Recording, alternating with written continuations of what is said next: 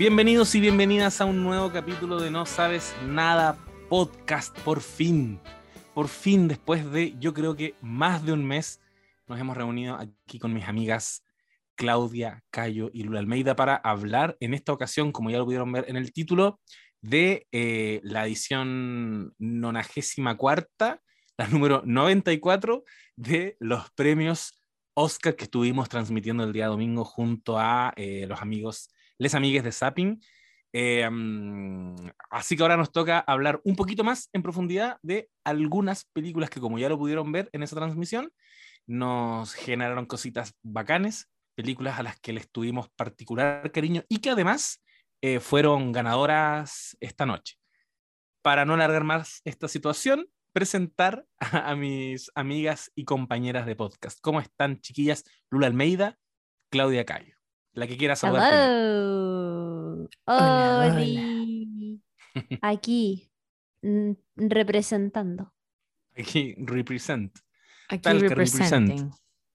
Oye, qué entretenido juntarnos a hablar un poco más en profundidad, como decía el compañero Joselito, de estas películas que no solo nos gustaron, sino que además se llevaron premios importantes para nosotros, además premios importantes en general, pero también premios que a nosotros nos, obviamente nos importan mucho, como es Coda, que se llevó mejor película y mejor guion adaptado, entre otros, y Belfast, que se llevó mejor guion original, que también es uno de nuestros premios favoritos acá, porque nos gustan las historias buenas.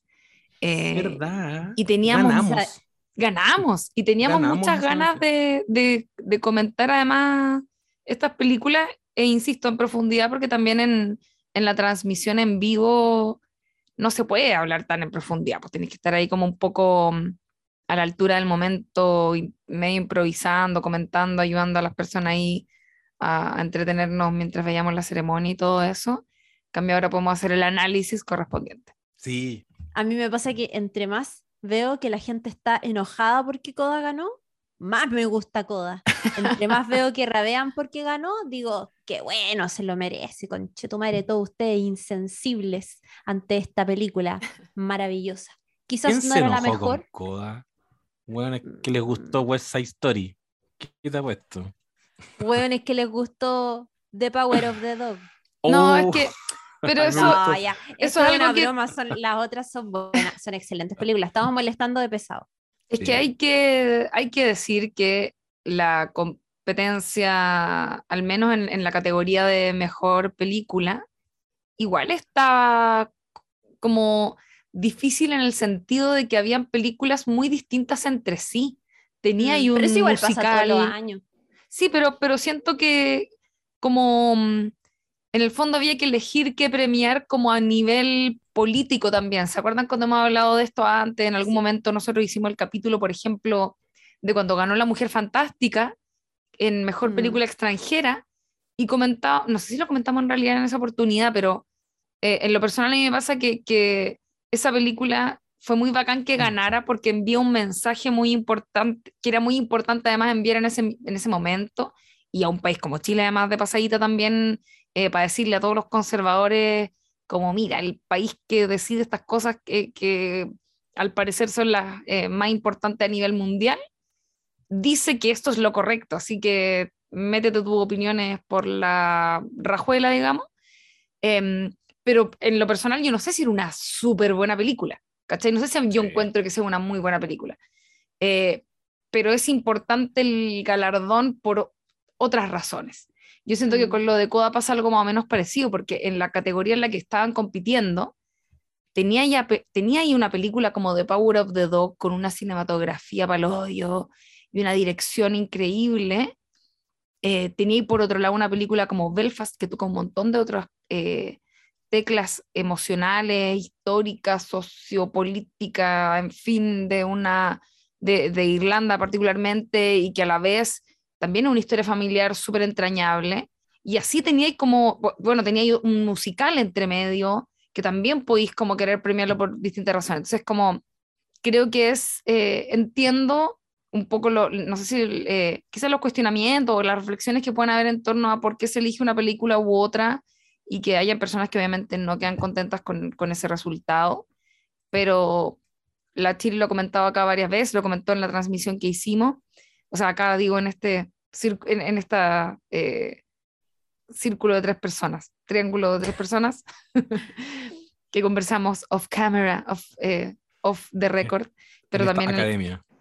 también en la, en la transmisión, que la forma de elegir eh, la mejor película tiene que ver con un montón de elementos que se, que se, se conjugan y que le hace más probable que una película como Coda. Y en ese sentido, yo creo que como mensaje a propósito de esto que decía, que también hay un mensaje político que se entrega, es súper importante que haya ganado Coda.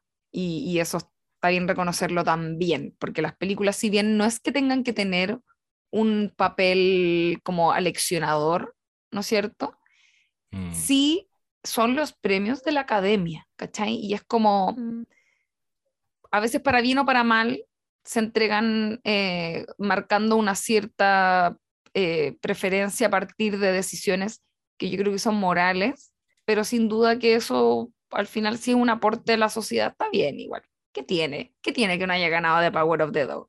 ¿Cachai? Sí. Ganó Coda y... ahora caleta de gente va a ver Coda y está súper bacán. Y como un defensor oficial de The Power of the Dog, contratado como lobista para tratar de mover esta película en nuestra audiencia, yo creo que sin dudas que es una gran película pero no es un gran fracaso que pierda. Si mm. había películas de calidad muy parecida, siento yo.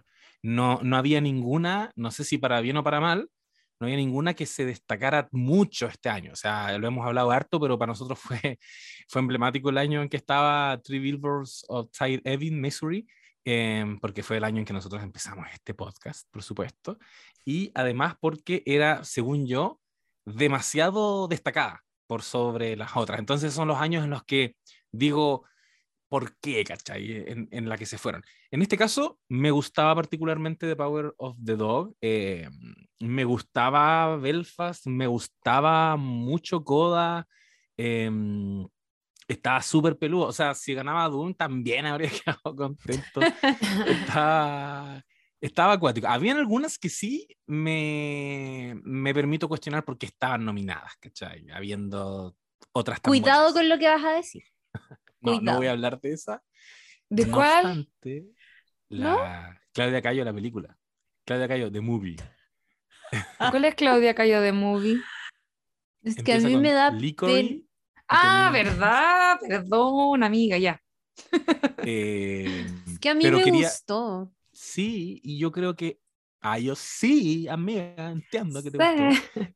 Sí, pero creo que, mm, que también hubo como eh, nominados directores este año, ¿cachai? Yo creo que igual a la academia le tiene que pasar que hay directores que, ¿cómo vamos a dejar afuera a Paul Thomas Anderson? ¿cachai? Es como que estáis premiando su, con el hecho de nominarlos, los estás reconociendo, estás reconociendo su carrera, ¿cachai? No es su mejor película, es lo que siempre pasaba con DiCaprio, como que terminó ganando por Revenant, y tenía papeles mucho más importantes. Mucho mejor, sí. Eh, mm, Spielberg creo que lo mismo también.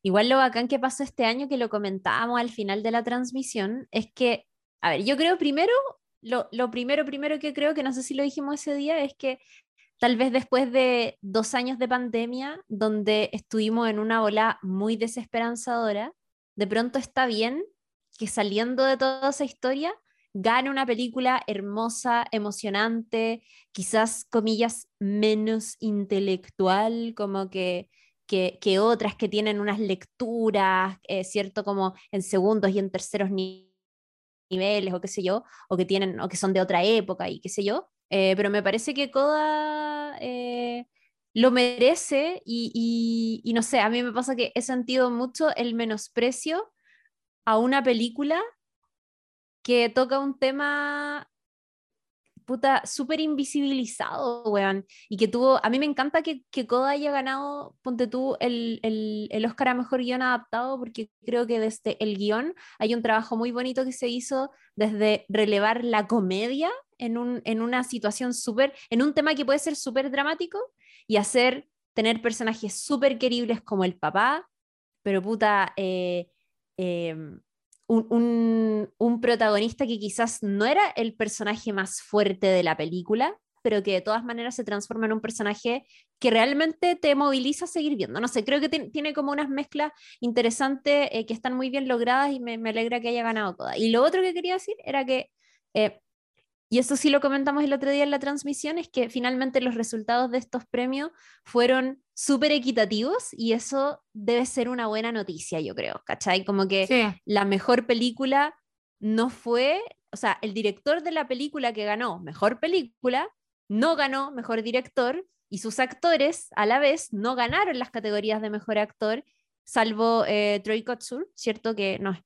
cuyo discurso nos emocionó a todos, pero también a su vez la categoría de mejor actriz tenía a puras actrices interpretando papeles de películas que no estaban nominadas en mejor película. Entonces, esa variedad me parece que es, está súper bien. Y por otro lado, creo que es una buena, es un buen momento también para, para decir como, bueno, la academia finalmente es súper importante, es una institución muy importante y muy respetada y de muchísima trayectoria, ¿cierto? De muchísima historia, pero no tiene por qué ser la ceremonia que tenga la absoluta verdad y está bien, y me parece hermoso que eso suceda, que en eh, los BAFTA haya ganado The Power of the Dog y que en las otras ceremonias también haya, o sea, The Power of the Dog venía ganando absolutamente todo y todos se la daban por ganadora en los Oscars, pero por este sistema de votación, es cierto, em, de preferencias del 1 al 10 que, tiene, que tienen los, los, Oscars, finalmente se evita que ganen películas que generan mucha controversia. Es decir, se, las películas que finalmente ganan son aquellas películas que transversalmente gustaron. Y creo que Coda efectivamente es una súper buena representación de eso. Y, bueno, está, está increíble. Ahora se va a estrenar en cines y actualmente se puede ver en Amazon Prime Video también para quienes no lo hayan visto. Y lo otro que me parece más rescatable y curioso al mismo tiempo es que Coda, al lado de muchas otras películas que están eh, compitiendo con ella en la categoría principal, tiene actores que no, no son como actores taquilleros, ¿cachai? No es Kirsten Dunst, no es Benedict Cumberbatch, no es eh, Timothy Chalamet, Zendaya, ¿cierto? No, no, no son actores conocidos, y, pero, pero ahí también hay otra cosa muy bonita y es que es una película que se hace cargo de eh, contarte cómo es la vida de una familia de sordos en, bueno, concretamente en Estados Unidos, pero que nosotros que vivimos también de este lado del mundo nos hace sentido. No, no, somos sociedades muy, muy, muy, muy diferentes, tenemos matices, sí, pero no somos tan diferentes em, como si podríamos serlo, no sé, con otros lugares como África o, no sé, Asia. Pero em, creo que dentro de todo es un tema súper universal y, como decía, invisibilizado y me parece bacán que, que, que haya ganado. Yo lo, lo, contaba el otro día, que a mí Coda me, me tocó en un lugar bien particular porque yo tengo una amiga que es efectivamente hija oyente de padres sordos. Y yo cuando supe, no lo, como le dije, como, weón, qué heavy, como... Y, y, de a poco fui conociendo un poco como las dinámicas de su familia o un poco su historia personal. Y cuando vi Coda no podía parar de emocionarme porque sabía que ella se iba a estar emocionando con este relato y que significaba muchísimo para toda esa comunidad, que en Chile, ojo, no es menor, en Chile. Eh, y me parece también súper loco que el año pasado hayamos tenido un primer antecedente de este tema con esta película eh, The Sound of Metal, no sé si se acuerdan, que ahí era, era, era, era, diferente porque no era, una, no era un protagonista que había, eh, cierto, nacido siendo sordo, sino que era una historia dramática porque precisamente era un músico que iba perdiendo em, la audición y que se enfrentaba a un debate que que, que también es como súper polémico, ¿cachai? Que tiene que ver con entender eh, cómo tú entiendes el ser sordo. Es decir, mm. esto eh, es, es una discapacidad, es algo que tiene que ser arreglado, corregido con esta, con, con, con, esta tecnología o no, ¿cachai? O no, pues el mundo tiene que adaptarse y aprender a convivir eh, con nosotros o con, con, lengua de señas y qué sé yo. Y nada, encuentro maravilloso.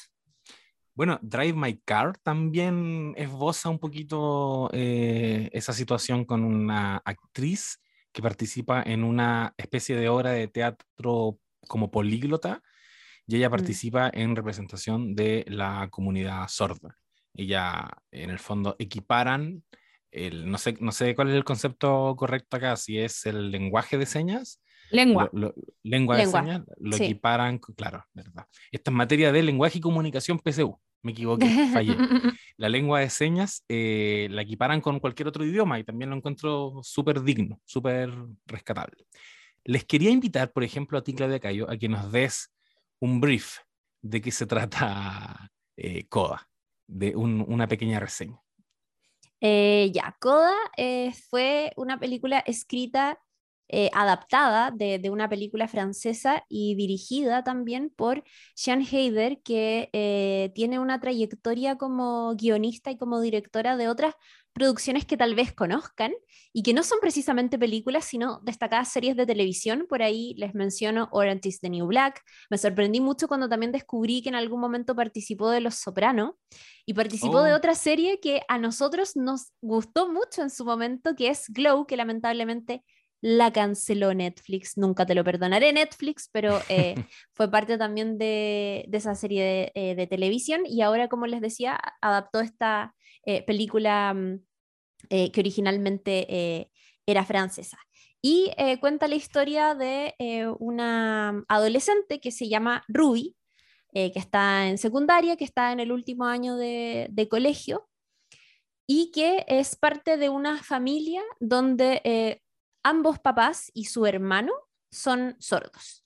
Eh, es una familia que sus papás están casados, su hermano vive, eh, es mayor que ella y vive con, con sus papás, viven los cuatro en una misma casa, son de clase media, no tienen grandes lujos y con mucho esfuerzo sacan adelante un negocio familiar que eh, tiene que ver con la pesca. Y ella, desde que ha sido muy chica, ha sido la intérprete de todos los integrantes de su familia en el negocio familiar y en el día a día, ¿cierto? Eh, porque es la única oyente. Em, ¿Y qué pasa? Que Ruby está en un momento súper decisivo de su vida porque de pronto todos sus compañeros y por la edad que tiene están decidiendo qué es lo que van a hacer después del colegio. Y mm, su familia hasta cierto punto da por sentado que Ruby se va a quedar eternamente con ellos para seguir sacando adelante este negocio familiar y seguir viviendo juntos. Pero de pronto Ruby em, descubre eh, la música y descubre el canto y se inscribe en un club de coro porque hay un chico que le gusta y empieza a ponerse muy apasionada con el tema del canto y sorpresivamente tiene un talento y, es un talento que llama la atención de su profesor de música, que inmediatamente nota que, que hay algo ahí que puede ser explotado y que la, la, la va instando a lo largo del año escolar a que ella pueda postular a una, a una escuela, ¿cierto?, de música que es súper, súper importante. Y eso genera un conflicto con sus papás por dos cosas. Primero, porque em, eh, sus papás se dan cuenta que, que, su hija eventualmente puede elegir algo que no va a ser el negocio familiar y que va a ser no quedarse con ellos. Y ahí, por tanto, hay un, hay un temor cierto genuino de sentirse un poco desprotegidos, porque Ruby siempre ha sido la intérprete. Por ahí hay momentos de la película donde eh, la muestran a ella, cierto, eh, haciendo de, de, de, intérprete de todo lo que pasa en el sindicato con el resto de los negocios de, de otros pescadores, donde sus papás donde su papá y su hermano quieren opinar algo y bueno, el resto de los integrantes del sindicato son oyentes, no manejan eh, la lengua de señas y Ruby es la que saca la cara ahí. Y así un montón de otras situaciones. Y eso es una cosa, y, y a ella está un poco entre la espada y la pared porque tiene que, obvio que quiere mucho a su familia y no quiere dejarlos desprotegidos, pero entiende hasta cierto punto que tampoco puede estar... Eh, eternamente eh, abandonando un sueño genuino que tiene por estar con ellos. Y por otro lado está esta, eh, hasta cierto punto, esta incapacidad de comprender eh, la pasión que tiene Ruby con la música, que sus papás no lo logran entender, ¿cierto? Porque eh, no han experimentado la música como el resto del, como, como las personas oyentes sí la experimentan. Y, y eso genera una frustración muy grande en Ruby porque porque ella de verdad quiere esto y sus papás no lo logran entender, pero no, no lo logran entender no porque sean eh, malos papás o qué sé yo, sino que es porque realmente sus eh, experiencias de vida y el ser oyente y el no serlo, eh, ¿cierto?, ha, ha, ha, diferenciado esos caminos. Y bueno, es básicamente eso lo que nos cuenta la película. Es súper emocionante. El papel de Ruby está interpretado por Emilia Jones, que es de los integrantes de la familia de, de, Ruby, esta familia que es ahí como central. Es la única em, actriz oyente y estuvo pasando, pasó nueve meses estudiando y aprendiendo lengua de señas para poder desempeñar este papel, pero por cierto también para poder comunicarse con Troy Kotsur, que interpreta a Frank, al papá de Ruby, eh, con em, eh, eh, su, su, hermano, el actor Daniel Durant, eh, Leo, y también como Marley Madlin, que, es, que interpreta a su mamá, Marley Madlin, que quiero decir, por cierto, ganadora de, ganadora de un Oscar en el año 86, mejor actriz por Children of a Lesser God, ella ganó un, un Oscar también actriz sorda. Ella es como la, la, actriz sorda más famosa más famosa, sí. Sí, del, mundo. Claro. Em, y Em, nada, pues como decíamos ahí, no, no, no es un reparto súper ultra conocido de actores del momento que están haciendo películas en el UCM o otras películas taquilleras, ¿no? Es un reparto súper tranqui, pero sí acá hubo una, una elección particular por parte de, de, de Sean Hader como directora, pero por cierto también de, mm, de la producción de la película. Eh, que, que, fue, hey, ok, vamos a contar esta historia inspirada en esta película francesa del 2014 que se llama La familia Bellier, pero lo vamos a hacer con actores sordos, salvo el personaje que no lo es, en la ficción también, eh, que es algo que no hizo la película francesa, por ejemplo, y que fue súper criticado en su momento. Por ahí leía eh, una mm, crítica que, que hizo el Guardian por la película francesa y hablaban de la familia Bellier como un insulto al cine por precisamente haber hablado de este tema y haber elegido actores que eran oyentes para desempeñar el papel de, de, mm, personajes sordos. Eso en resumen. Uy, qué brígido eso. Brígido. Oye, yo tengo aquí una info que la encuentro muy, muy trivia, muy divertida. Especialmente, no quiero discriminar aquí, especialmente para ti, Chiri. A ver, amigo. Troy Kotsur, ganador del Oscar a Mejor Actor de Reparto por Coda, e interpretó a uno de los Tusken Riders en The Mandalorian. E incluso creó el lenguaje de señas que utilizan en la serie. Sí, lo máximo. Tremendo, qué tremendo. No, se pasó, sí. Ay, qué bacán. muy bacán. Muy, muy, muy bacán. Quiero recomendarles una entrevista que salió hace unos días nomás en Variety, donde eh, Troy Kotsur cuenta la historia de cómo llegó a esta película y habla un poco también de su historia familiar, cuando en el momento en el que él recibe eh, un Oscar le dedica el reconocimiento a su papá que sufrió un terrible accidente, que quedó con eh, parálisis y le dedica, le dedica ahí el, premio y habla también de cómo Koda no solamente salvó su vida, sino que también salvó su carrera. Él, estaba a punto de decir, chao, ¿sabéis que no, no, no voy a poder ser actor siendo sordo, no voy a poder hacer esto y, filo y me voy a hacer otra cosa? Y justo llegó toda esta historia, habla, por ejemplo, de cómo fue em, empezar a rodar la película y lo incómodo que fue los primeros días, porque... Em, él dice, por ejemplo, como, eh, loco, había gente que estaba, no sé, pues operando cámaras y qué sé yo, y que no manejaban lenguaje de señas y que nada, o, sea, lógicamente que ahí hubo un problema de comunicación, pero de a poco fuimos aprendiendo a comunicarnos eh, entre todos. Eh, y por ahí habla también, por ejemplo, de, mm, de, cómo se habían subido a este bote por, por, por el negocio, ¿cierto? Que, que, se ve que tiene ahí la familia. Y en algún momento cómo pensaron que iban a necesitar dobles porque era demasiado peligroso para actores sordos estar en un bote de pesca como en, en alta mar. Em, y nada, fue eh, como la, la el, clásico dato de cómo se rodó la película y todo esto, eso está buenísimo para que la lean ahí en Variety. Oye, hey. Bueno, yo quería comentar algo eh, que encuentro muy interesante esto de, de, cómo te, la historia te interioriza en un mundo que es tan lejano para las personas oyentes y que de alguna manera uno también es lo que nos pasa con todo en la vida, ¿no? Que uno cree que la, la propia realidad es la realidad que aplica para todos, ¿cachai? Para, para todos. Y, y cuesta imaginar que hay tantas personas que viven una realidad como esta que es muy diferente, sencillamente, en muchos sentidos. Y, y, algo que, que, mm, me gustó mucho de la historia en sí era cómo expone a través de una adolescente la experiencia de tener eh, una familia de sordos, ¿cachai?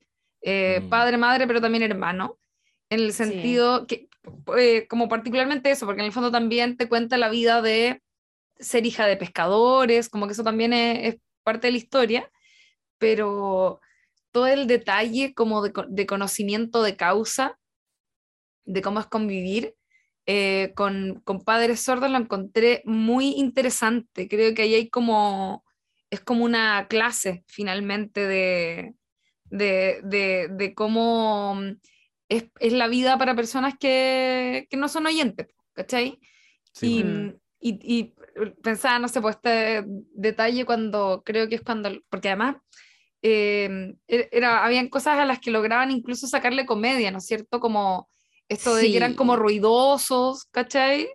Eh, Como que Mm. metían harta bulla y ella no se estaba tratando de estudiar, por ejemplo. O va con el amigo para la casa, el, el cabro que le gusta, y los papás se ponen a tener sexo muy escandalosamente, metiendo mucha bulla, porque además son como súper minos los dos, y como que se desean mucho sexualmente, y se ponen a meter en bulla, y claro, ellos no se dan cuenta, y, que la, y no cacharon que la hija estaba al lado con el, con el amigo, entonces la forma de llamarle la atención es prendiendo y apagando la luz, ¿cachai? Como eso lo encuentro así genial. Eh, me acordé, yo cuando, mm, cuando era chica, cuando estaba en el colegio, en el año 2002, hubo un censo. ¿Ya? Me En- acuerdo, me Sí. acuerdo Lo de ese recuerdo, censo. Ya, recuerdo. yo Vivía iba- en Talca en Ya. aquellos momentos. Yo ¿Quién iba en tercero medio. Ay, Ya. fueron censistas. Sí, Tercero y po. cuarto medio fueron censistas, me acuerdo. Sí, yo censé en ese año y me tocó una casa donde eh, se daba esta misma configuración familiar. Eran, lo- mamá y papá eran sordos y ¿Ya? tenían dos niños chicos oyentes.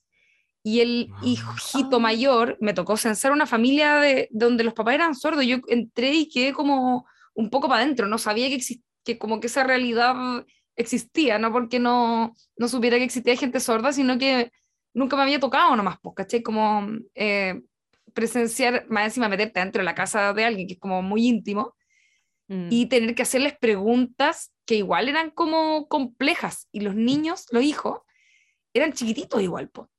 ¿Qué El tenían? mayor, el mayor que fue el que me atendió, sea, es que fuera de huevo yo creo que haber tenido seis años, no sé, era muy chico, como a todo reventar Oh. siete, pero el cabro chico seco, onda, me respondió un montón de cosas, como, y, y yo como que, qué vergüenza igual ahora que lo pienso, porque yo estaba en tercero medio y yo creo que hubiese sido incapaz de responder yo eso mismo de mi familia, de mi casa. Oh, ¿Cachai? Cuático. Y como me, me acuerdo que me llamó mucho la atención que sentí que era muy adulto ese niño, ¿cachai? Mm. Mm. Y, y claro, tiene que ver con esto que igual muestran en, en la película, que es como eh, a partir de que el, el mundo, digamos, no estaba preparado para lidiar con personas sordas, eh, eh, tienen que procesar toda esta información, en este caso, por ejemplo, a través del hijo, y me imagino que eso les debe ocurrir eh, a todas las personas que viven bajo esta realidad, digamos,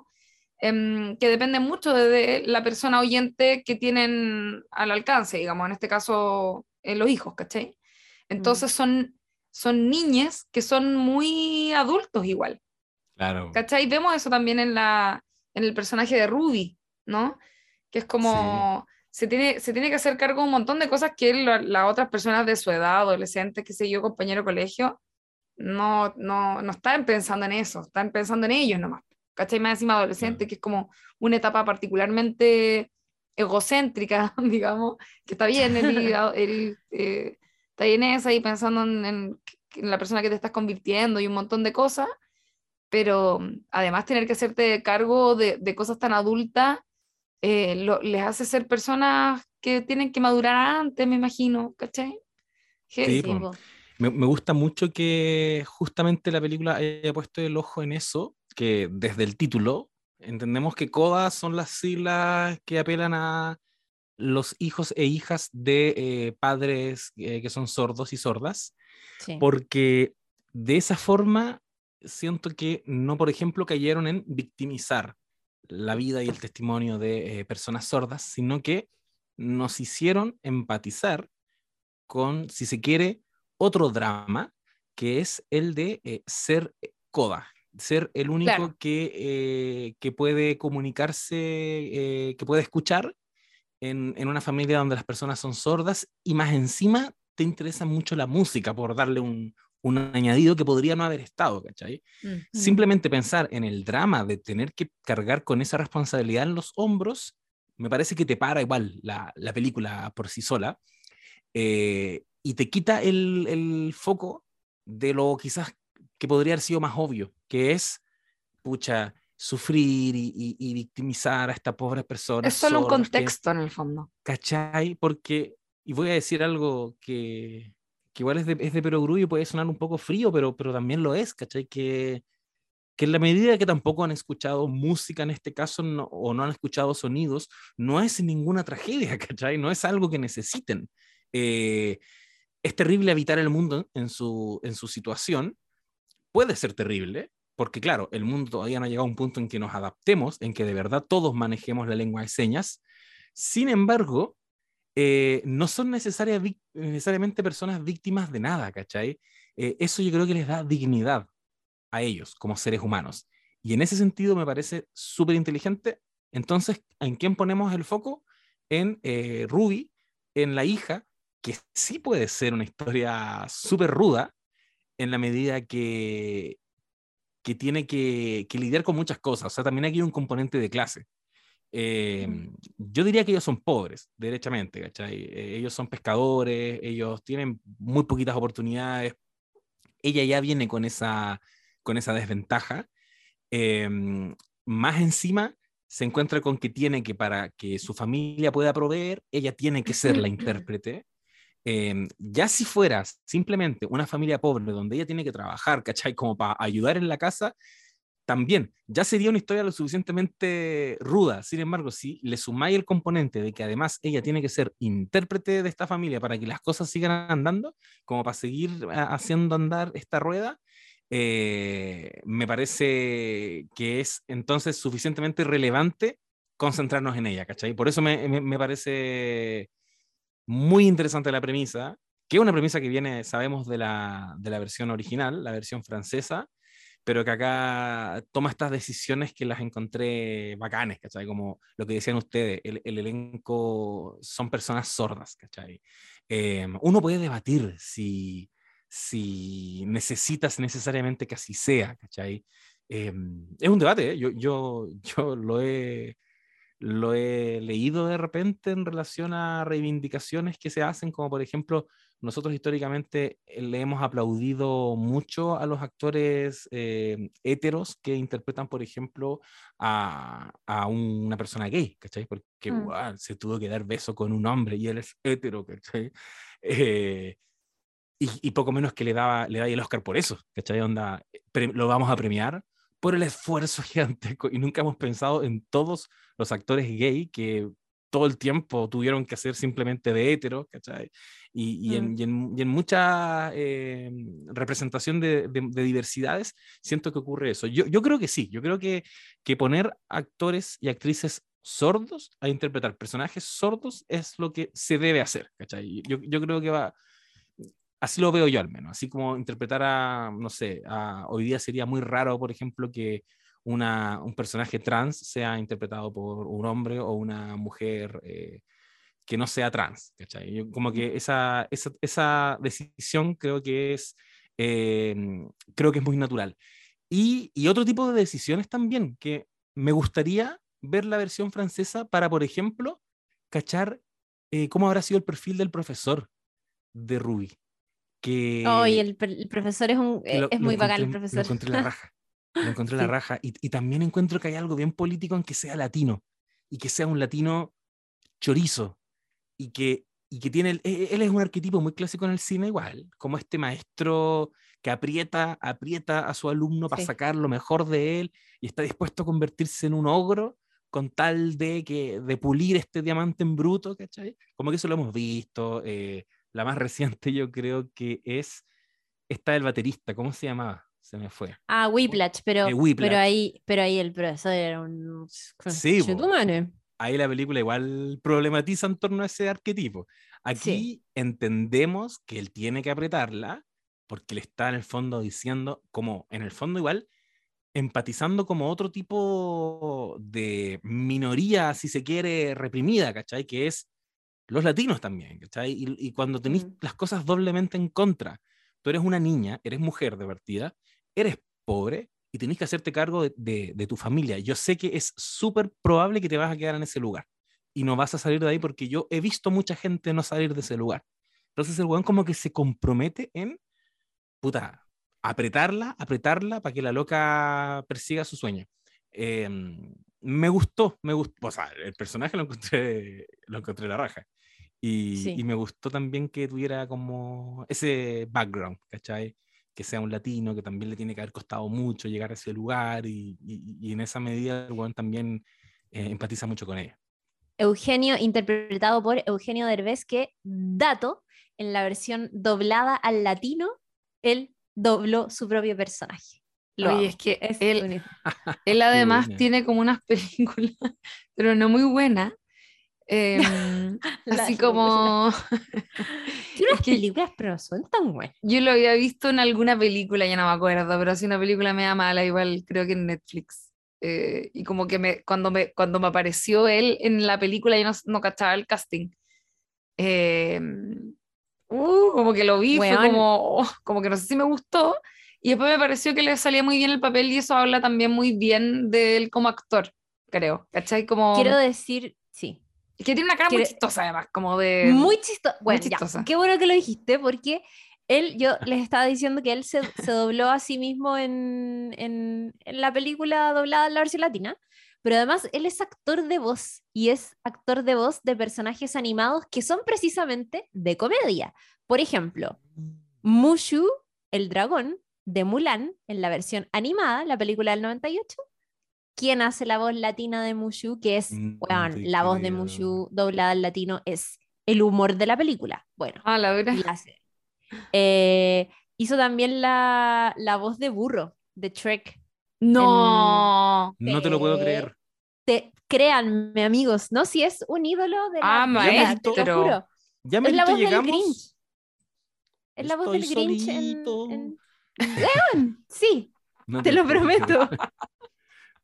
Y. Doctor Dolittle y toda la Oh. wea, es así, onda, un bacán. Y lo quiero mucho y quería mencionarlo porque además hay un TikTok dando vuelta. Yo tengo TikTok y navego por TikTok y de repente me encuentro con videos emocionantes, como que lo... Mira, mi algoritmo de TikTok es principalmente videos del mundo del espectáculo. Hay un video muy emocionante de Eugenio Derbez cuando está, e- es chico y está en un, en un programa de la tele tipo Don Francisco cuando iban niñas al estudio y como que tenían un panel, el panel de los niños. Y ahí está Eugenio Derbez ahí en este programa de televisión y le preguntan que qué le gustaría hacer cuando grande o algo así.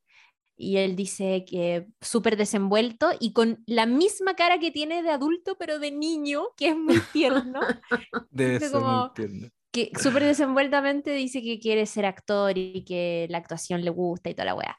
Y después el TikTok como que para, ah, tiene un corte y lo muestran a él después, eh, no sé, ponte tú como en su estrella en el Paseo de la Fama, una weá así, no sé. una Oh, weá. qué brillo. Oh, Estaba leyendo que él tuvo una serie que se llamaba De vez en cuando. Oh, La qué máxima. buena. Como titular del Clinic. Juego La cago. palabras. De vez en cuando. La cago. De vez en Oh, cuando. qué chiste. Oye, me- Oye. Me, creció demasiado con lo del burro. Creció no, demasiado en mi- en mi corazón. Increíble. No, sí, es lo, es lo más grande, es lo más grande realmente. Oye, iba a decir que lo que, mm, o sea, solo retroceder un poco para complementar lo que decía la Lula, esto de, a partir de su experiencia del censo y todo eso. Em, yo el otro día hice un un podcast, en, yo trabajo en Suela, en suela.cl, y, tengo, y hago todos los días un programa a las 11.30 que se llama Satélite Pop, donde reviso noticias del cine y qué sé yo, y es como cortito, onda para actualizarte de las cosas más importantes. Les paso el dato por si me quieren escuchar. Y el día después de los Oscars estuve haciendo un especial de Coda e invité a mi amiga Carla Sánchez, que era la amiga que yo les había contado, que justo días antes de que Coda ganara el Oscar a Mejor Película, ella fue eh, preseleccionada para los premios de periodismo de excelencia del Alberto Hurtado eh, por una entrevista que le hizo a su papá sobre la experiencia de ser padre sordo y haber tenido, en, el caso de la Carla, eh, dos hijas que eran oyentes. Y, y, hablamos de la película y todo, y parte de lo que conversamos ese día en el podcast y de lo que también dice su, su entrevista, es que, claro, pues, efectivamente tenía, la Carla dice, así como tenía cinco años y a mí me tocaba llamar por teléfono al Banco Estado para preguntar si es que había llegado como una plata que le pagaba el Estado a mi mamá, ¿cachai? Y, y, ella dice como que la, la, otra persona que estaba al otro lado del teléfono se daba cuenta que estaba hablando con una niña y después cuando iban a, cobrar el cheque era como, ah, esta es la niñita que me llama por teléfono, ¿cachai? Como que oh. eh, eh, es súper rudo y ella me decía que igual toda esa experiencia te hace madurar anticipadamente y, crecer como un poco a la fuerza y de manera súper ruda. Em, y me decía literalmente esto, como no quiero romantizar ni nada, pero igual a mí me hace muy feliz poder interpretar el mundo para mis papás, ¿cachai? Oh. Porque oh. onda los amo. Y, y, me decía que constantemente le pasaba que eh, dice como, oh, qué paja tener que explicarle esto a, las personas, pero obvio que no me da paja si es que son mis papás, ¿cachai? Como que para mí es un honor y un placer poder eh, ayudarlos a interpretar el mundo y toda la weá.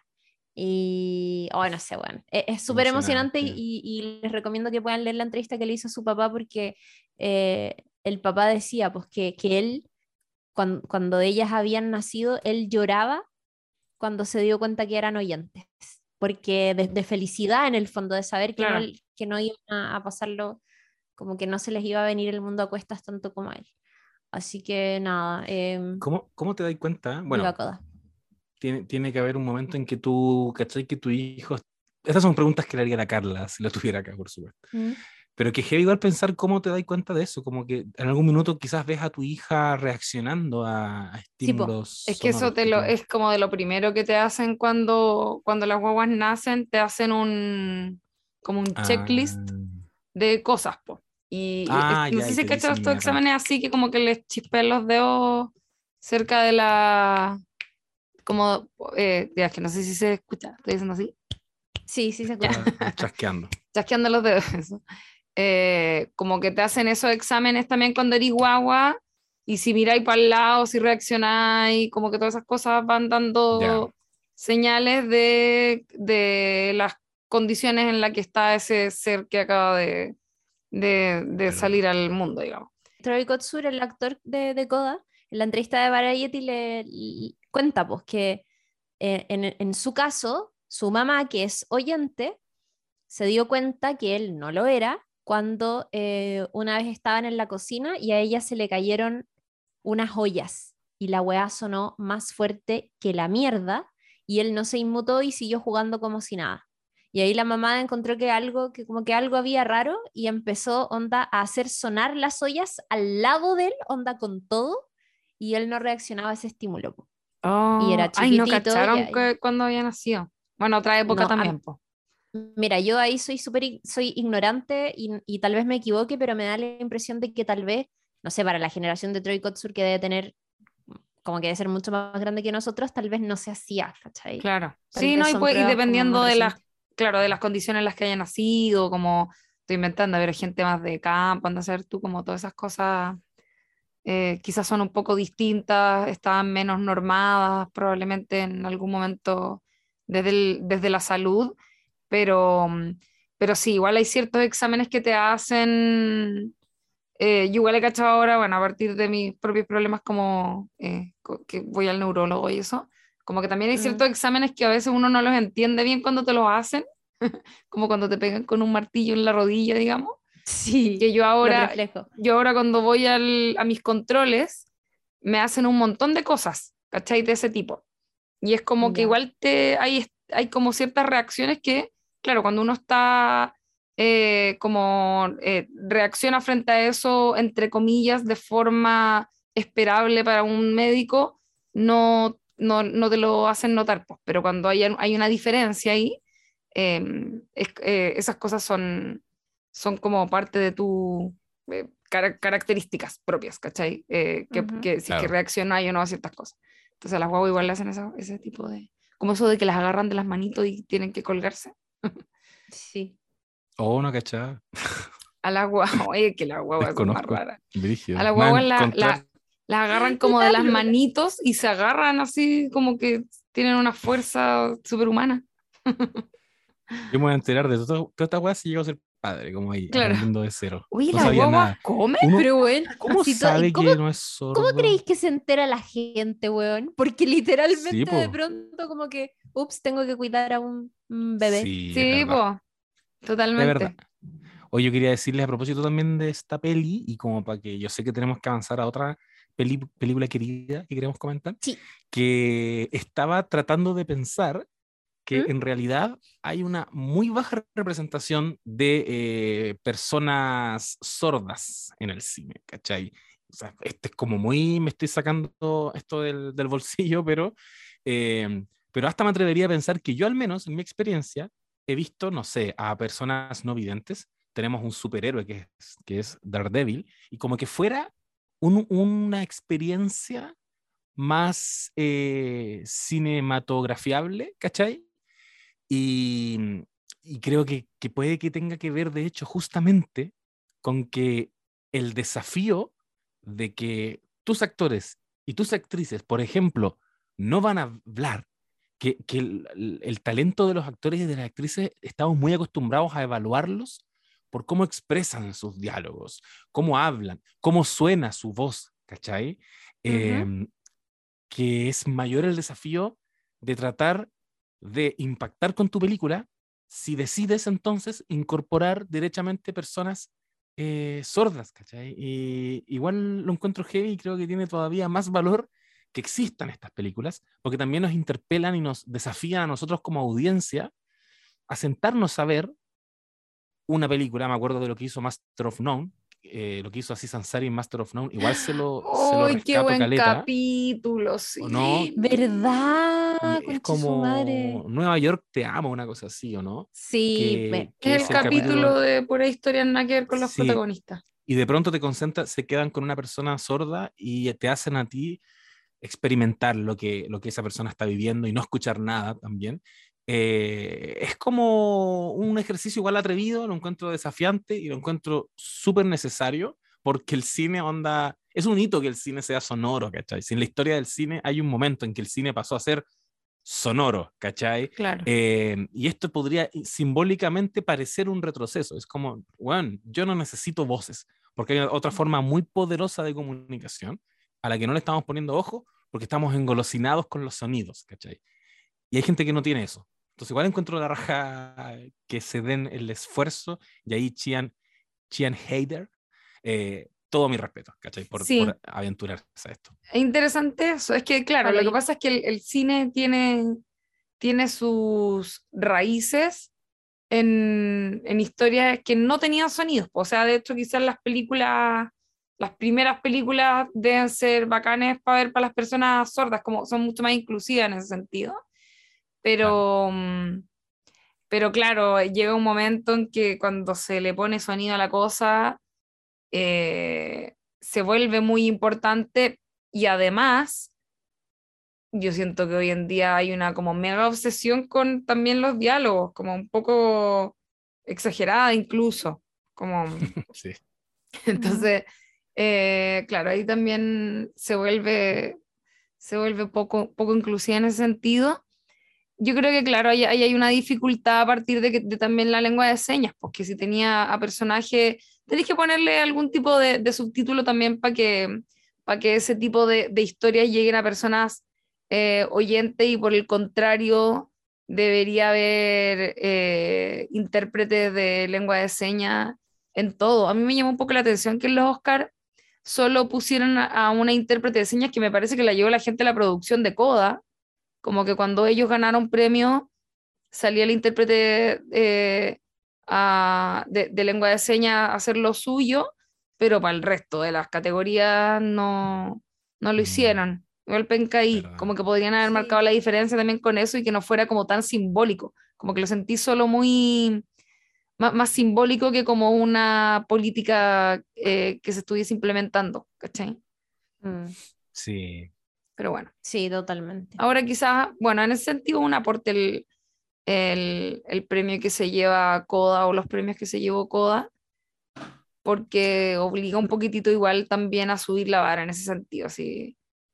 O sea, acá en, en Chile ya tenemos, ahora la mayoría de las cosas son con, con intérprete de señas, ¿cómo no lo van a hacer en, en weas así tan importantes como los Oscar? Sí, totalmente. Oye, y Coda que estaba, Coda era la película con menos nominaciones, como de las que están, como, del, como la- de las que tenían menos nominaciones, y se llevó, eso sí, todas las categorías en las que estaba nominada. Mejor película, mejor original Buena. y Troy Kotsur por mejor actor de reparto.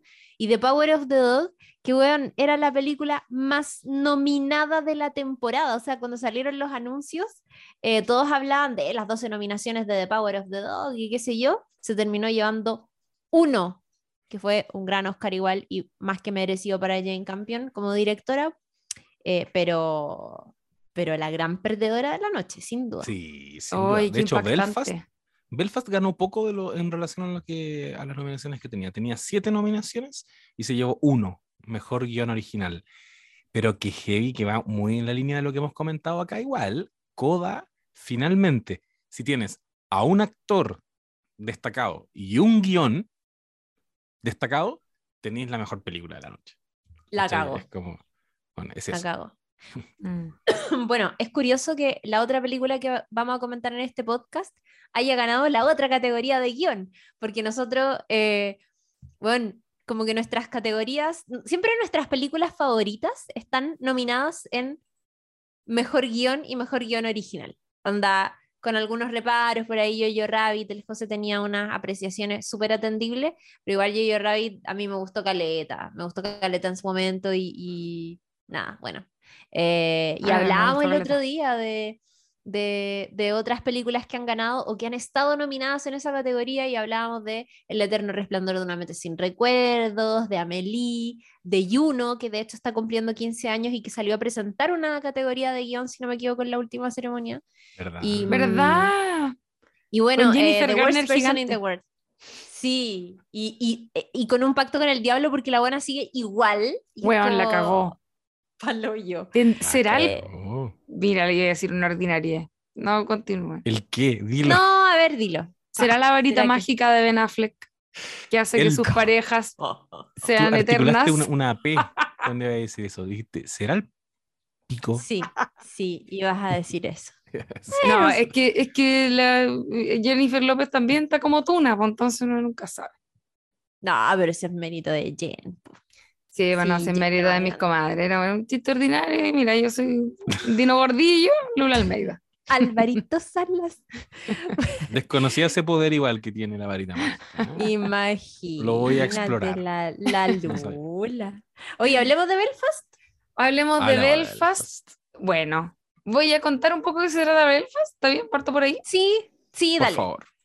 Ya, bueno, amiga. Belfast es una película maravillosa, preciosa, que se trata de eh, una familia que vive eh, a, final, a finales de los 60 en Irlanda del Norte, en Belfast, donde hay unos conflictos, podríamos decir, políticos, sociales, pero sobre todo también religiosos, ¿no es cierto?, en los que se enfrentan eh, protestantes y católicos.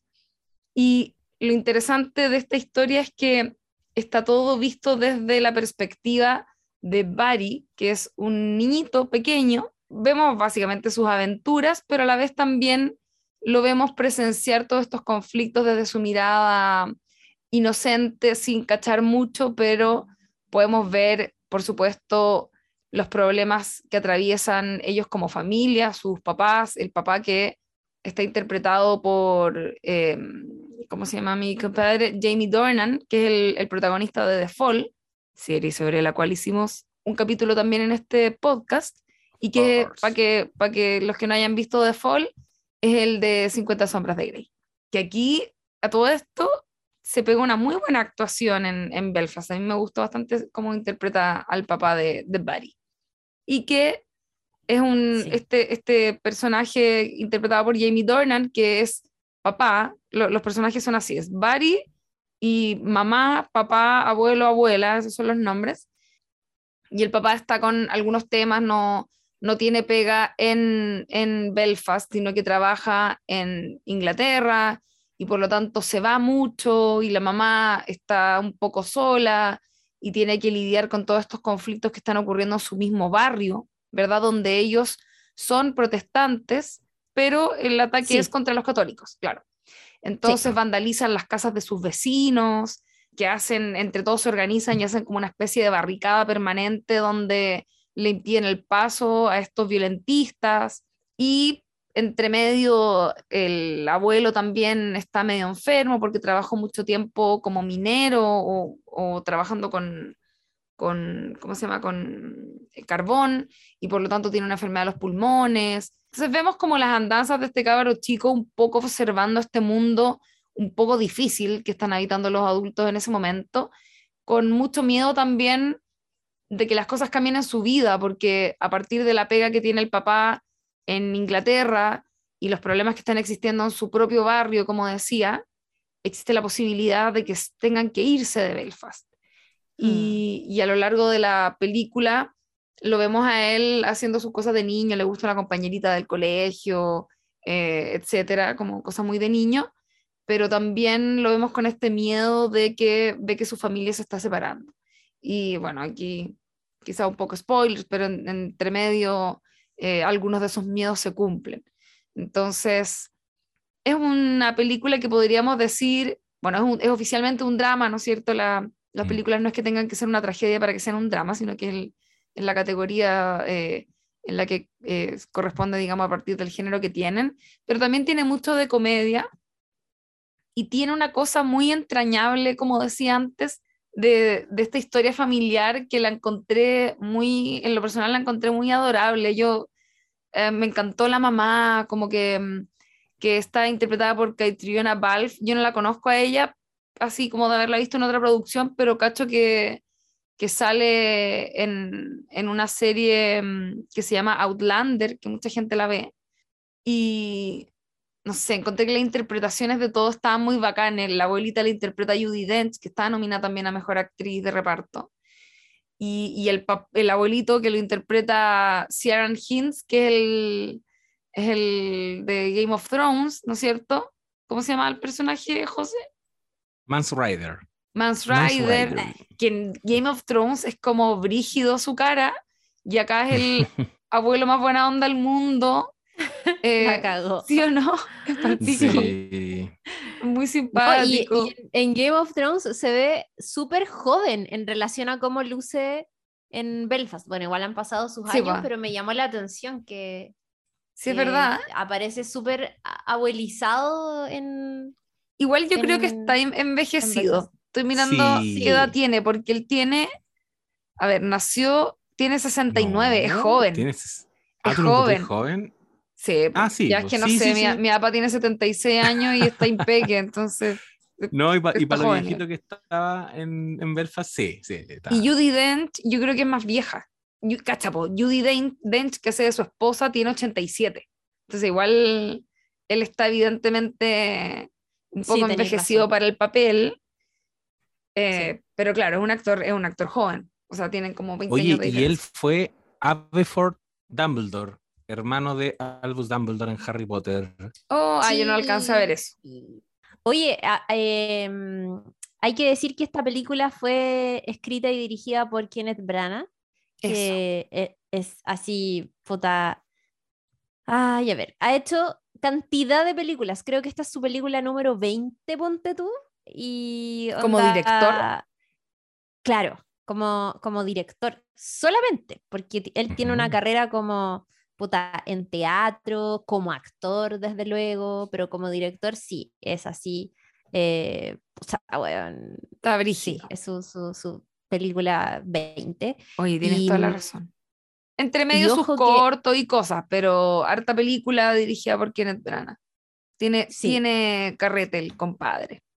tiene carrete. Y fíjate que em, esta mm, eh, tiene ocho nominaciones al Oscar y el fin de semana ganó su primer Oscar para Oh. eh, mejor guion original, que, que es su historia personal. Y eso también lo comentábamos el otro día en la transmisión, que es bacán cómo este año igual hubo eh, películas que tenían que ver con historias personales de directores. En el caso de Kenneth Branagh, él eh, es precisamente de Belfast y, y- esta es una historia de infancia, como de, de lo que él recuerda de su infancia y para muchos de los actores que participan en la película em, es lo mismo. De hecho, la, la historia está musicalizada con canciones de Van Morrison, que también es un artista eh, originario de Belfast. Eh, la música es preciosa y, mm, y es una película súper personal, efectivamente.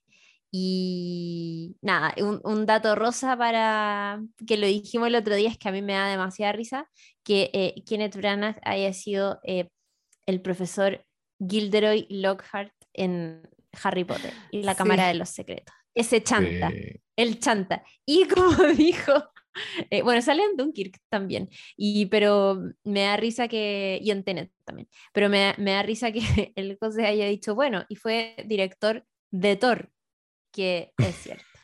Sí, que, es total- que es totalmente cierto. Thor, ¿Thor la de buena. Thor 1.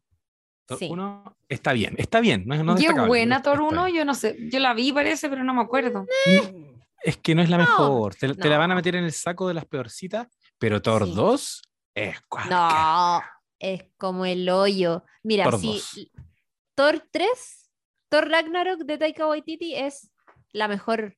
Y, y como que las, las dos primeras películas de Thor para mí fueron mm, mm, Mahoma tirando pa' mala, pero Mm. weón, Thor Ragnarok es como dentro del, debe ser del top 5 de todas las películas del UCM. Como Oye, pero ¿qué onda los castings de esas películas? No, Como es que una son puras estrellas. Ah, sí. Disney se los llevó a todos, se los comió a Olivia, todos. ya. Olivia Colman ahora va a ser también. O sea, en, Sí. en la, en. Thor de Kenneth Branagh sale, bueno, además de Chris Hemsworth, sale Anthony Hopkins, Natalie Portman, el loco de Loki, Stellan Skarsgård, eh, Idris Elba, Idris el loco Elba, de Loki. René Russo, como ya, ¿qué onda? Stars. No, Qué impresionante. Eh, Están todos, están to- ¿Quién se ha salvado? Esa es la pregunta. ¿Quién no ha entrado al, al UCM? Yo. Y son Ah, poquitos. sa- po. ¿Sabéis que, José? Yo tengo una ¿Qué? teoría heavy. Tengo una teoría heavy, heavy, heavy. Yo creo que, como que a, a mí ahora me gusta pensar en los actores que se deben estar casteando o que en el futuro se van a castear para ser parte del UCM, que es un universo que solo se está expandiendo en estos momentos. Y mm, yo tengo la teoría hace mucho de que Alison Brie está, todo ese ejercicio que ella hace, lo está haciendo porque quiere entrar al UCM. De más que Y sí. po. En un momento medio que se habló que iba a hacer, eh, que iba a protagonizar la serie de She-Hulk, no sé si te acordáis de eso. como Ah, que su no, no- nombre- No, cachaba. Ya, su nombre sonaba caleta para esa weá. Y, y bueno, finalmente no va a ser ella, va a ser Tatiana Maslany, pero, pero bueno, no hubiese estado. Pero ¿sabéis qué? Eh, los ¿Qué? hermanos rusos, que son los Sí. que hicieron Soldado del Invierno y algunas Sí, otras, ellos, eh, staff fijo en los- entre los guionistas de Community Mm. y, y se, y se llevaron gente de Community al, al UCM. Sí, pues sí, han, varios. apare- han aparecido todos, yo cacho, menos la Gillian Jacobs. Ahora todavía ninguno tiene un papel como de... Ninguno es un Avenger en el fondo. Todos son Claro. como papeles secundarios. Hoy que me encantaría, ¿te cacháis? Florence Pugh, Alison Brie, juntas. Y yo aquí en Chile. Y tú Grabando un ahí en podcast. Chile, grabando un podcast hablando de ellas. Hablando Hablando. de, de UCM, no sé qué, cuando en verdad estábamos hablando de Belfast. Qué, qué ya, mala perdón, educación. perdón, perdón. Perdón, respeto, bueno, quiero decir que me encantó Belfast. Oye, sí, amor. eso, ¿qué les pareció? Yo, yo lo dije en todas las veces que me han preguntado en todas partes. A mí me gustó Caleta Belfast. Encuentro que mm, es una muy buena película. Siento que se nota mucho eso de que es una historia personal de Kenneth Branagh, que además, si bien había escrito algunos guiones antes, esta es como su segunda creación original em, y que se nota que tiene, hay, está revisitando algo muy personal y que por lo tanto tiene mucho peso y eso se siente, se traspasa Mm, desde la pantalla para afuera. Eh, yo siento que eso ocurre, ¿no? Cuando una historia es como, tiene realmente una importancia de existir y va mucho más allá de algún capricho o alguna eh, ganas de contar alguna historia chora, acá hay algo que tiene un, un peso real, que es, eh, tiene, tiene muchos elementos de peso, ¿cachai? En la historia, a partir del conflicto irlandés, porque aquí esto es- son como los comienzos de la IRA, ¿cachai? De la IRA. Em, entonces hay, hay, hay como un contexto político que es muy importante eh, y, y encuentro que es una muy buena lección haberla contado desde los ojos de este niño, ¿no es cierto? Que además lo amo, es que te lo juro. Yo le escribí, yo le escribía, no, no voy a superar nunca el, al cabro chico con la caja de homo. Creo que... ¡Ay, eh, weona, concha su madre, por favor! Es que ese momento es como- Ya de partida, un niño adorable saqueando un almacén. Y es como, no puedo más. Como un- una weá más inocente y revolucionaria que la mierda. Como, como no sé, en medio de una revolución, pero también siendo un niño, ¿cachai? Y robando homo. Y llega a la casa de y es clase, como, po. Sabe que "It's necesitan. biological", Y es como, Es lo máximo. Más encima Homo, como que todos conocemos Homo al Qué parecer. impresionado con que Homo fuera tan internacional. Sí. Como Sí, bata. sí, fuera- Sí. Como que se hubiera Como bata y Nivea. un tarro de Milo. Claro. que- que iba a la Bueno, también. ah, te tengo una Ay, conchetumare, se me salió No, el ¿en lente de serio? contacto. Ayuda. Me encanta que Oh. la No, Chiri siempre que se emociona eh, se tiene algún percance, su cabezazo con el micrófono. Em, Se me acomodó, perdón. Me, no, como que me demasiado- fregué el ojo. es maravilloso la película, yo siento que tiene muchos momentos bacanes y además a mí me pasó al menos que esa, esa como perspectiva de niño frente a las cosas que Mm, ocurren mm. está muy bien plasmada en los otros personajes también. El, el personaje de Mm. Jamie Dornan, sien- siendo que es, eh, perdón el, el comentario superficial, pero es que yo lo encuentro lo más mino que hay. Bueno, modelo, así que oficial. Sí, pues. Eh, es lo más mino que hay, digamos. Y lo ponen, y la, la- la mamá, todo esto, la que hace de la mamá, también es modelo, es actriz modelo, que es hermosa. Y de hecho, los, bueno, hay una escena en que ellos bailan que es preciosa también, como que siento que esta imagen como que lo hablamos creo alguna vez acá en el podcast cuando hablamos de Luis Miguel la serie, que es como Sí, cómo es la mirada de, de un hijo en este caso, en estos dos casos digo, de los papás, de la mamá Sí. hermosa, ¿cachai? Del papá también como puta dándolo todo por su familia, como que eh, de una familia que tiene la fortuna obviamente de tener eh, ese tipo de papaces y mamaces. Em, en este caso digo donde, donde los papás están haciendo todo lo posible por mantener la familia unida, porque salgan sin mayor novedad de todos estos conflictos, em, que lo hace como, tiene un calorcito la, la, Sí. la historia, ¿cachai? A pesar de todo lo que lo rodea, porque el cabro chico para poder ir al colegio tiene que pasar por la barrica, como que tienen todos esos asuntos ocurriendo al mismo tiempo, y sin embargo, eh, con la prima, o no sé quién es que la que van a saquear el, el mini market, este donde se saca el lomo, em, también es como que él lo ve como un juego, quiere pertenecer a la pandilla, y en el fondo están ocurriendo cosas mucho más como eh, complejas eh, que él las interpreta desde su perspectiva infantil nada más. Entonces, también eso hace que todo sea digerible de una forma muy, muy tierna y muy amorosa que a mí al menos me conquistó. Yo quería que ganara mejor película, obviamente. Sí. Y, Mm. y es, eh, claro, es como una imagen de ensueño de lo que fue su familia. Es como la familia perfecta. Los abuelos son muy los abuelos, ¿cachai? Sí. Como que todos están muy bacán. El papá es un héroe. Y, y ahora estaba pensando mientras lo decía ahí, que me haría sentido, por ejemplo, que esa escena, esa escena clímax de, del enfrentamiento entre las dos fuerzas ocurre una situación súper inverosímil, pero perfectamente puede ser la idea que se hizo este, es- esos recuerdos inventados que uno tiene Ajá. de algo muy bacán que te pasó y en verdad no pasó tan así. Que creo que el papá o la mamá, no, no recuerdo quién, como que esquiva una lacrimógena o le quita el arma. El, un- el papá eh, le disparan y le llega como a un ladrillo que tiene en la mano. ¿Cachai? Sí, como muy improbable. Hay una cosa muy como de, de cómo cuentas tú tu historia de infancia. Mm. Y, Sí. y eso está todo el rato en esta película. Creo que es lo que, lo, lo que decía la Lula, lo, lo que le da tanta densidad, lo que, lo que hace que uno no pueda cuestionar nada, ni siquiera eso. Porque que hay, Claro. como también hemos dicho muchas veces, hay una verdad. ¿cachai? No voy a entrar a cuestionar lo que Kenneth Branagh recuerda de su vida, lo que nos está contando. Los conflictos se ven súper genuinos.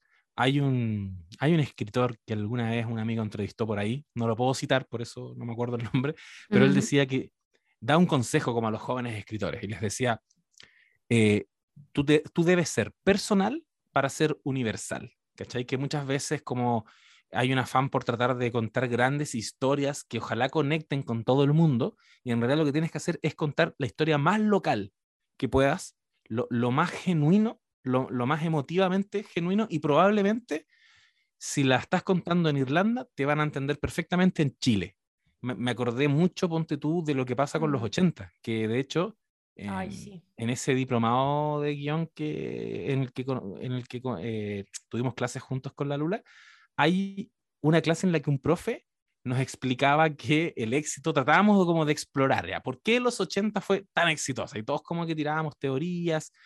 Eh, y, y por qué, por ejemplo, en ese momento estaba Bala Loca. Bala Loca era una serie como impecable. Sin embargo, no fue los 80, ¿cachai?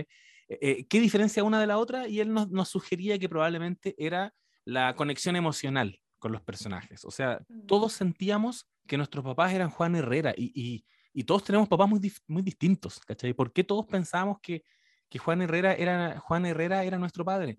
Y probablemente tiene que ver con que también es la historia desde el punto de vista de Félix en, en los 80, porque en las últimas temporadas finalmente vemos que Félix crece y era su historia, ¿cachai? Y tiene sentido porque el equipo de guionistas eran de la edad de Félix cuando, cuando ocurrieron estos acontecimientos. Entonces me acordé mucho de eso eh, viendo Belfast, eh, esa sensación de que, loco, eh, Kenneth Branagh pudo ser mi papá con la cajita de humo.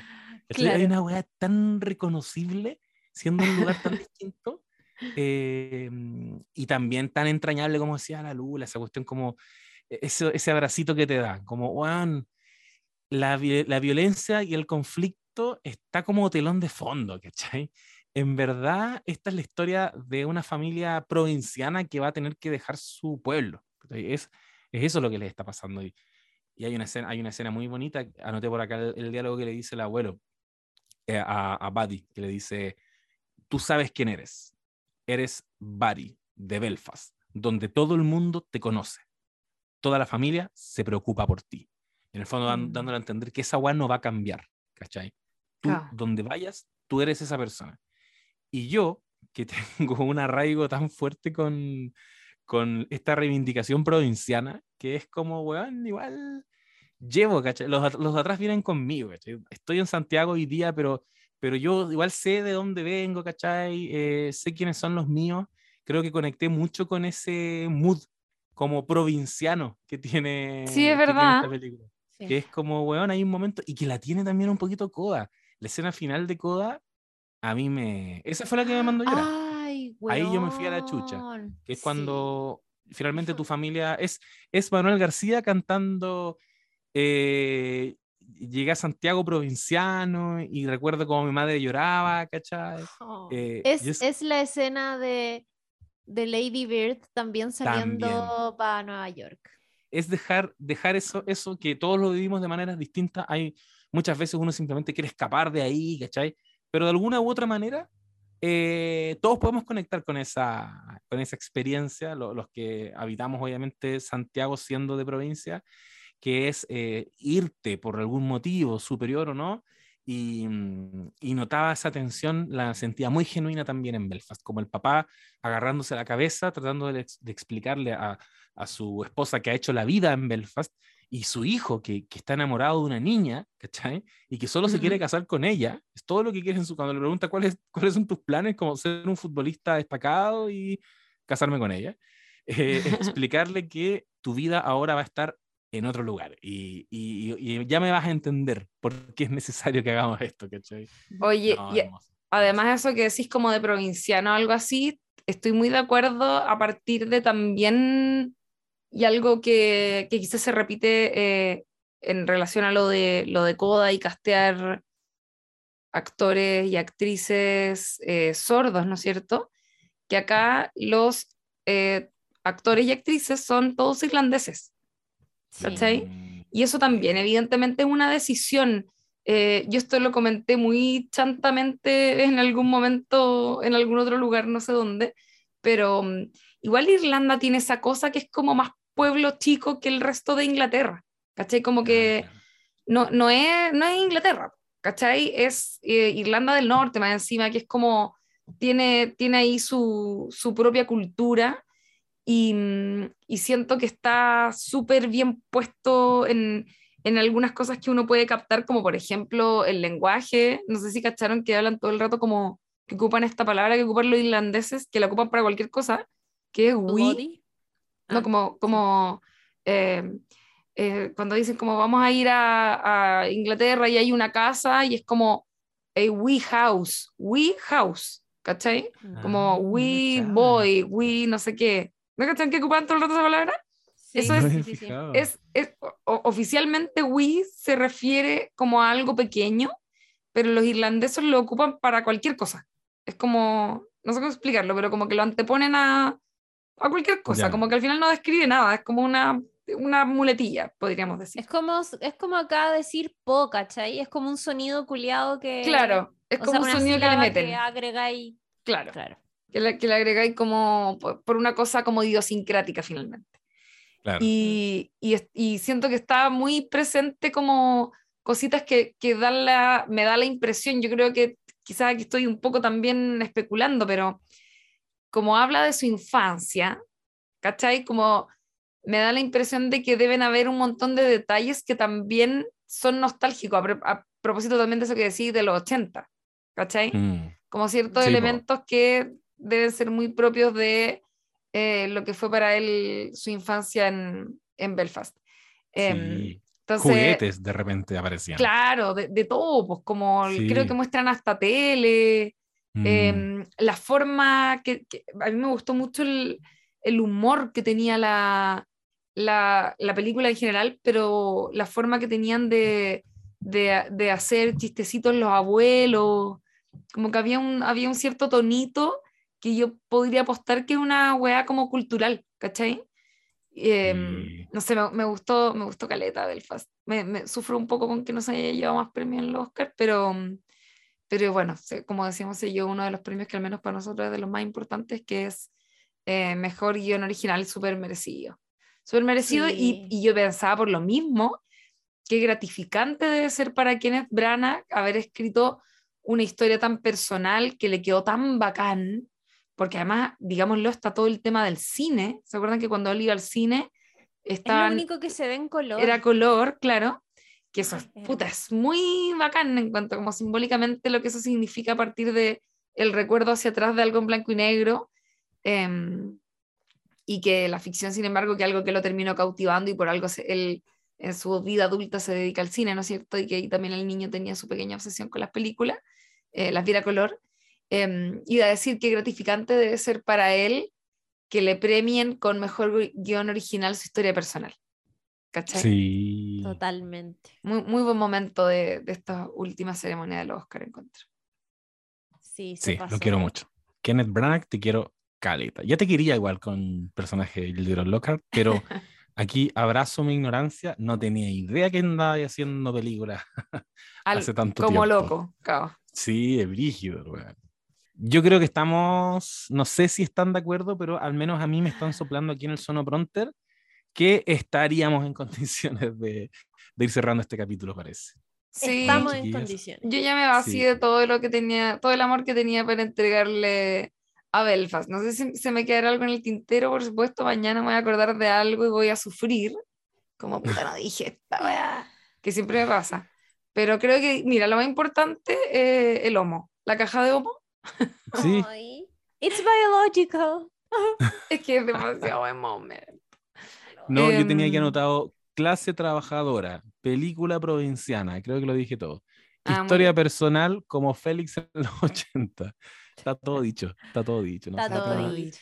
Eh, queridísima película y como bien decía la Lula, se merece absolutamente el, el mejor guion. Yo creo que esos son, como somos nosotros un podcast fanático de los guiones, esos son los premios que a nosotros nos gustaría ganar si algún día estamos. en la Es que yo ya dije, oh. para los para Oscar número 100, mira, me voy a esforzar a ver si logro alguna nominación y lo De más que sí. Mira, Oye, sé que me por voy a, po- favor, me voy a poner en déjame- campaña. Por favor, déjame ser tu encargada de prensa. Por favor, onda. Por favor, por favor, por favor. Yo te quiero mover la prensa, te quiero, te quiero llevar la agenda, me quiero ir contigo a Los Ángeles, weona, porfa.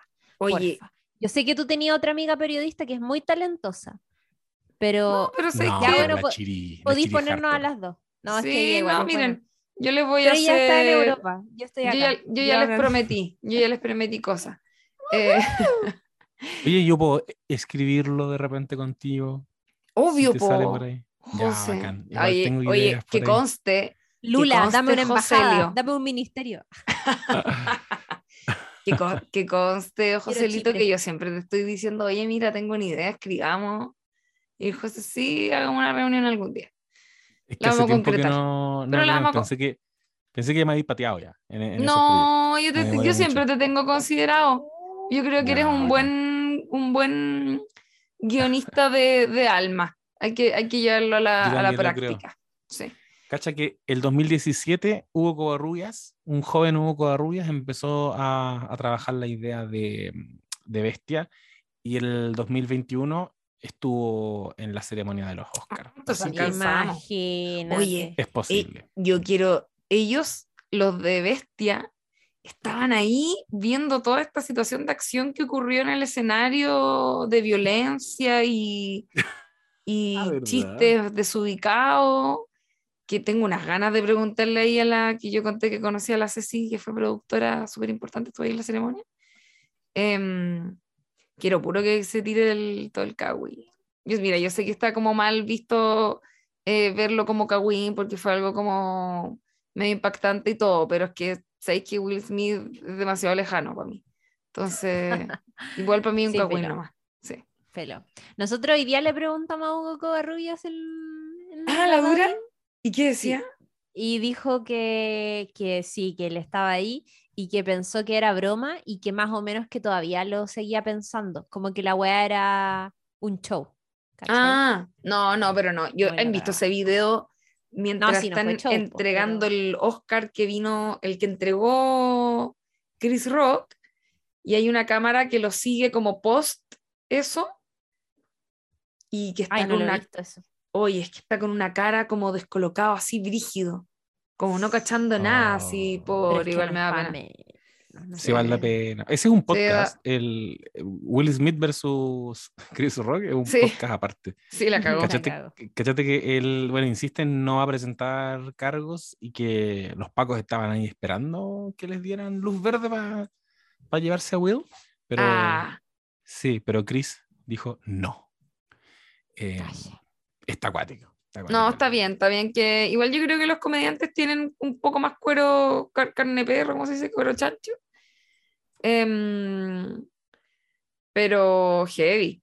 Igual, bueno, en fin, hubo, hubo muchos comentarios eh, como eh, posteriores a eso que me hicieron gracia, como que Chris Rock ha sido el único eh, comediante que ha tenido que pagar como por un chiste finalmente. Después de toda esta etapa que hemos vivido como de, de cuestionar el tipo de cuáles son los límites de la comedia y todo eso. Mm. Pero bueno, hasta que llegó el día. Y Y ya, bueno, pues, ya. ya estaríamos, pues gallo. Eh, oigan, eh, sigan conectados con No Sabes Nada Podcast en Instagram porque vamos a subir más capítulos de otras películas Oscars y de series de televisión que estamos viendo. ¡Por fin! José Manuel Bustamante está viendo Los Americanos y se viene podcast Oh, de nuevo. Está Se buena. Ya. ¿Sabes qué? No puedo creer que no me hayan recomendado los Ay, americanos. concha tu madre, chao. Hasta otro capítulo. Que les vaya bien.